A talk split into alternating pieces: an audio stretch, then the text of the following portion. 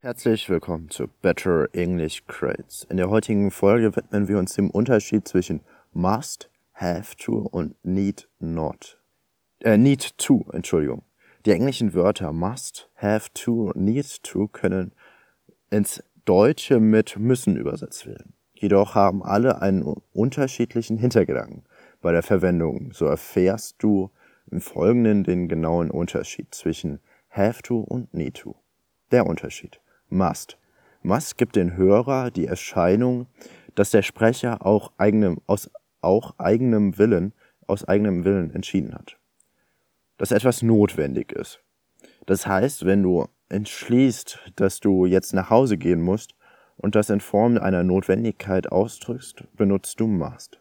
Have to hingegen drückt have to aus, dass es eine Tatsache, Entscheidung, Verpflichtung ist, dass etwas zu tun ist.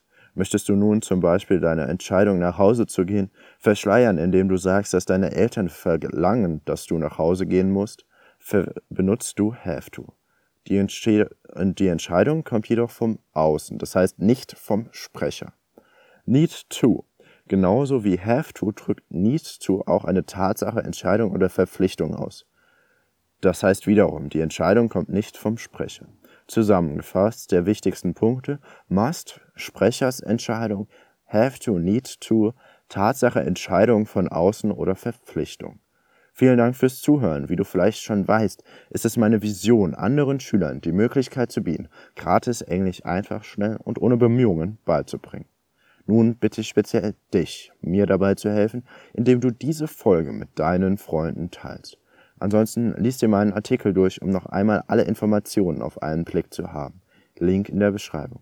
Des Weiteren würde ich mich sehr über einen Kommentar freuen, damit ich weiß, ob es dir gefallen hat oder überhaupt weiterhilft. See you, bye bye.